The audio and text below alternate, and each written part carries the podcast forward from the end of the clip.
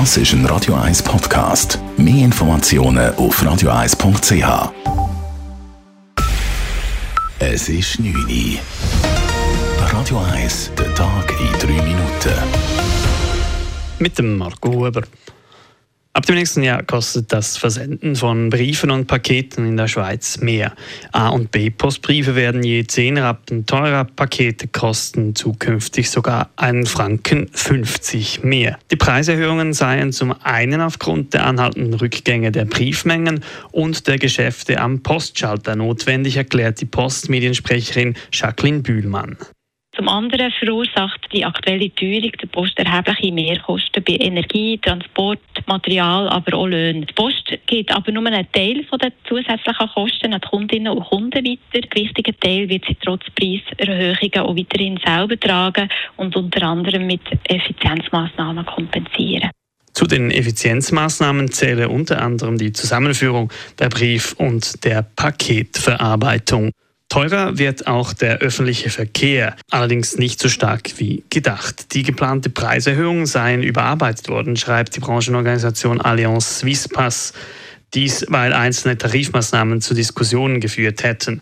Deshalb gäbe es einige Anpassungen, sagt Swisspass-Sprecherin Susanna Witwer. Ein Beispiel sei das Generalabonnement. Also das GA Erwachsene in der zweiten Klasse sowie das GA für 25-Jährige ist deutlich äh, weniger stark erhöht worden. Als Beispiel der GA-Preis für Erwachsene in der zweiten Klasse kostet ab Fahrplanwechsel Dezember 2023 neu 3'995 Franken.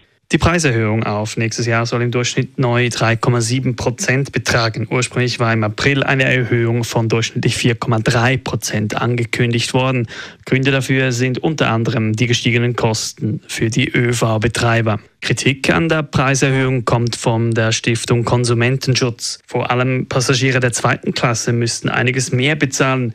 Dies sei nicht gerechtfertigt. Außerdem riskiere die SBB damit, dass viele Kundinnen und Kunden in Zukunft statt dem Zug das Auto benutzen. Ab morgen früh gibt es wegen dem Zürichfest in der Zürcher Innenstadt für den Verkehr kein Durchkommen mehr. Es ist zudem im Verlauf des Morgens auch sonst in der Stadt Zürich mit einem großen Verkehrsaufkommen zu rechnen. Nadia Heberli von der Dienstabteilung Verkehr rät darum, die Stadt wenn möglich zu umfahren. Morgen Morgen am 6. sind eigentlich zahlreiche Straßen in der Innenstadt und ums Seebecken gesperrt und das dauert dann bis am Montagmorgen am 6. Wir raten eigentlich allen Leuten, die nicht irgendetwas transportieren müssen oder Mobilität eingeschränkt sind, dass sie mit den öffentlichen Verkehrsmitteln in die Stadt kommen und zwar das eben schon wirklich ab dem Freitagmorgen. Das Zürichfest startet offiziell morgen Abend um 17 Uhr und endet dann am Sonntagabend.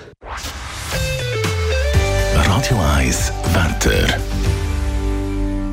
Der heutige Abend zeigt sich weiter von seiner freundlichen Seite. Nur Richtung Alpen können es vereinzelte Regengüsse geben. Die Nacht wird dann angenehm kühl, bevor dann morgen Temperaturen ansteigen bis auf 30 Grad. Ansteigen tut dann allerdings morgen Abend auch das Gewitterrisiko. Das war der Tag in 3 Minuten.